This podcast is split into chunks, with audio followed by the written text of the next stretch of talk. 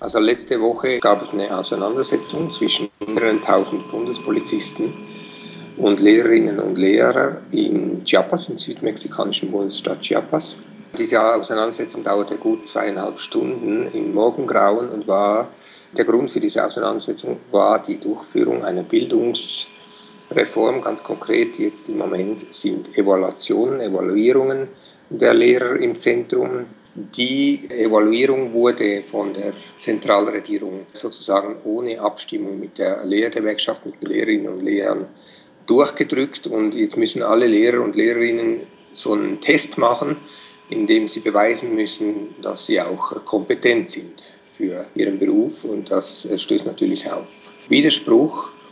Ist ein Verfahren, die ganze Bildungsreform ist ein Verfahren, das eigentlich darauf abzielt, den Arbeitsmarkt zu liberalisieren im Bildungsbereich und äh, wurde im Parlament beschlossen vor drei Jahren. Seit drei Jahren kämpfen die Lehrerinnen und Lehrer dafür oder darum, dass diese Reform nicht, nicht äh, umgesetzt wird, dass ihre Arbeitsrechte nicht abgebaut werden. Kannst du vielleicht noch mal ein bisschen konkretisieren, worum es den Streikenden geht? Also welche Positionen gibt es da vielleicht auch von Seiten der Regierung? Der ganze Prozess dieser Streiks, das dauert ja doch schon etliche Monate, wenn ich mich recht entsinne, sogar über drei Jahre dauert da das jetzt schon an. Also die Proteste im Bildungsbereich. Genau, also auf der einen Seite haben wir die Regierung, die sagt, die Lehrer, die sind organisiert in der Gewerkschaft und diese Gewerkschaft, die hat zu viel Macht, ne? die hat auch Einfluss darauf, wer Jobs kriegt oder eben nicht kriegt und möchte diese Gewerkschaftsmacht brechen. Sie wird natürlich unterstützt, die Regierung, von Seiten von Unternehmen, die ganz massiv, maßgeblich eigentlich diese Bildungsreform mit gestaltet haben. Und dabei geht es nicht zuletzt auch darum, dass der Bildungssektor weniger öffentlich ist und, und immer mehr äh, marktkonform gestaltet wird, dass es jetzt auch zum Beispiel äh, sogenannte Investitionen gibt in den Bildungsbereich, wo man jetzt anlegen kann, also Staatsanleihen aufkaufen kann für den Bildungsbereich. Also letztlich geht es hier ums große Geschäft Bildung auf Seiten der Regierung und darum, den Widerstand der Lehrergewerkschaft zu brechen, weil die Lehrergewerkschaft auf der anderen Seite ist sozusagen eine der ganz wichtigen sozialen Kräfte in Mexiko, die der Regierung von Peña Nieto die Stirn bieten.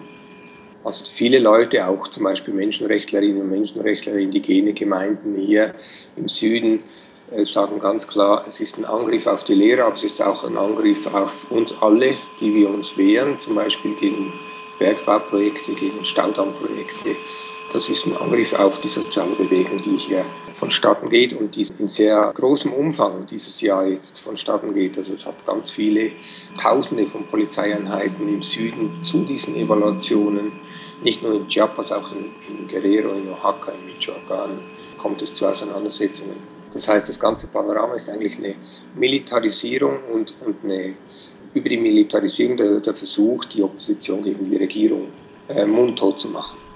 Mhm. Vielleicht mal auf den Beruf des Lehrers geschaut.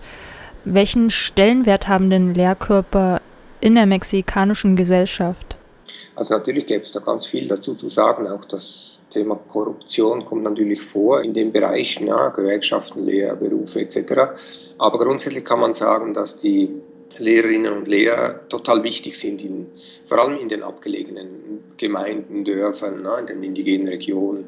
Das ist ein bisschen so wie früher bei uns, ne, dass der Pfarrer und der Lehrer im Dorf, das sind so die, die beiden moralischen Autoritäten auch, ne, die ganz wichtig sind im Zusammenleben des Dorfes, die auch mobilisieren können, ne, die auch die die Aufklärung betreiben können. Und genau diese Funktion übernehmen auch viele Lehrerinnen und Lehrer im Süden des Landes. Und deswegen sind sie auch eben eine, ein Hindernis für die Regierung. Ne? Also wenn es darum dann geht, die Territorien der indigenen Bevölkerung dem Kapital zur Verfügung zu stellen, dann wird dieser Widerstand dagegen dann meistens auch von, von kritischen Lehrern mitgetragen.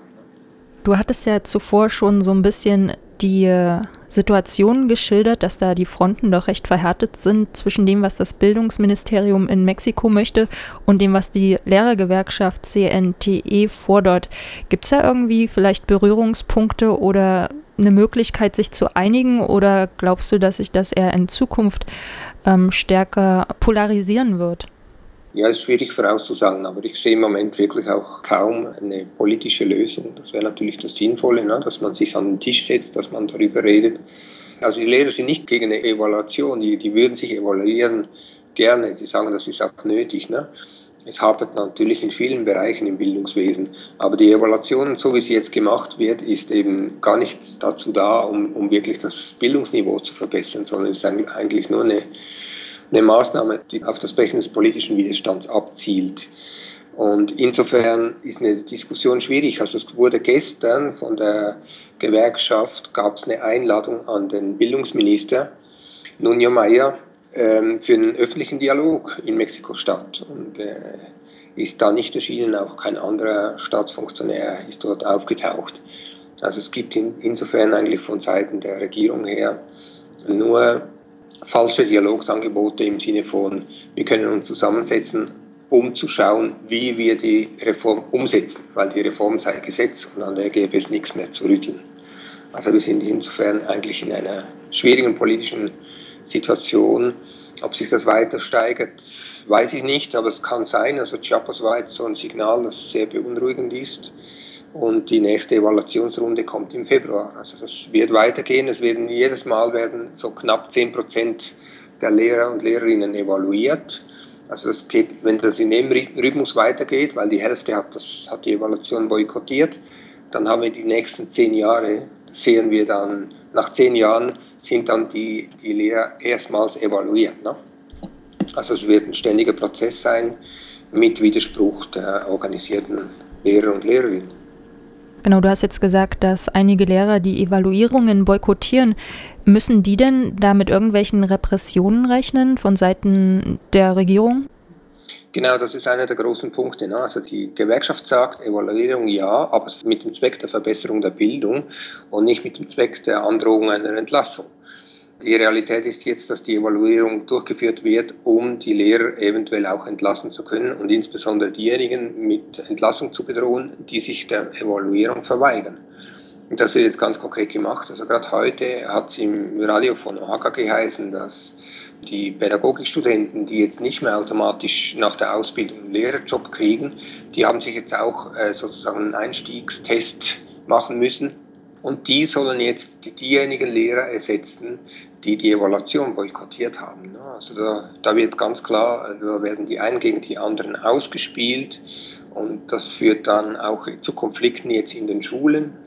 Also wo einerseits die wenigen Lehrer, die sich, die sich unter diesem Druck der Evaluation ge, gebeugt haben, kommen zurück in die Schulen, werden dann äh, unter Druck gesetzt von ihren Gewerkschaften, Kollegen und andererseits setzt die Regierung die Leute unter Druck, wenn sie sich nicht evaluieren lassen. Also das ist eine ganz konfliktive Situation, die wir jetzt in den Schulen haben und die letztlich ja dann auch auf die Kinder und auf die Qualität der Schule Auswirkungen haben. Also die Leidtragenden dieses Machtkampfes sind letztlich dann wahrscheinlich die Kinder und die Jugendlichen.